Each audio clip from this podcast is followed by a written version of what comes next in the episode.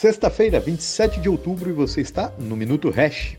Muita complicação e incerteza no que tange a nova lei das offshores que tributa os criptoativos internacionais, seja lá o que isso signifique.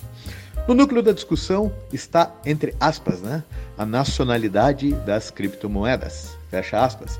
Nada é claro, principalmente a discussão sobre um ativo cibernético, onde a instituição nacional ou internacional não faz o absoluto sentido. A única coisa clara sobre esta aberração é, regulatória que vai beirar o infiscalizável e está gerando tantos ruídos é que se trata de um lobby das exchanges locais.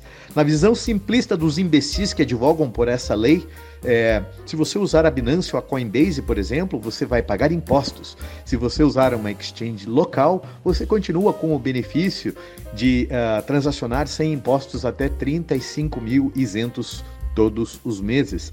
Mal sabem essas topeiras que o simples não acontece, que haverá toneladas de subjetividade em um texto mal escrito por burocratas ignorantes e de má vontade, que só pensam em arrecadar mais impostos.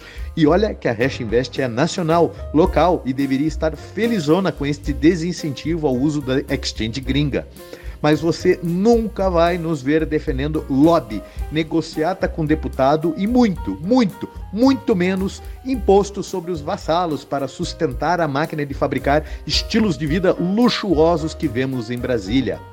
Nossa nação talvez o mundo inteiro né, esteja afundado num excesso de regulação e burocracia. Somos matéria-prima para a máquina de moer carne. É, e esta gente que é incapaz de competir no mercado local e lutar por menos impostos opta pela solução fácil, que é exigir mais impostos pelo coleguinha. Tá? Tenho nojo. Mas enfim, lembro a vocês que temos um especialista na casa e o Gerson, no momento oportuno, vai usar esse espaço para elaborar e contar para vocês com muito mais clareza os detalhes desta nova lei, o que muda, o que não muda. No demais, PIBão nos Estados Unidos, anualizando né, o, o, crescimento da economia americana no último trimestre, vemos uh, 6,3% ao ano, o que faz os 5% de juros pagos pelo Fed serem efetivamente juros negativos mas bem pouca gente está preparada para esta conversa. Tenha Bitcoin e um maravilhoso final de semana. Um grande abraço a todos.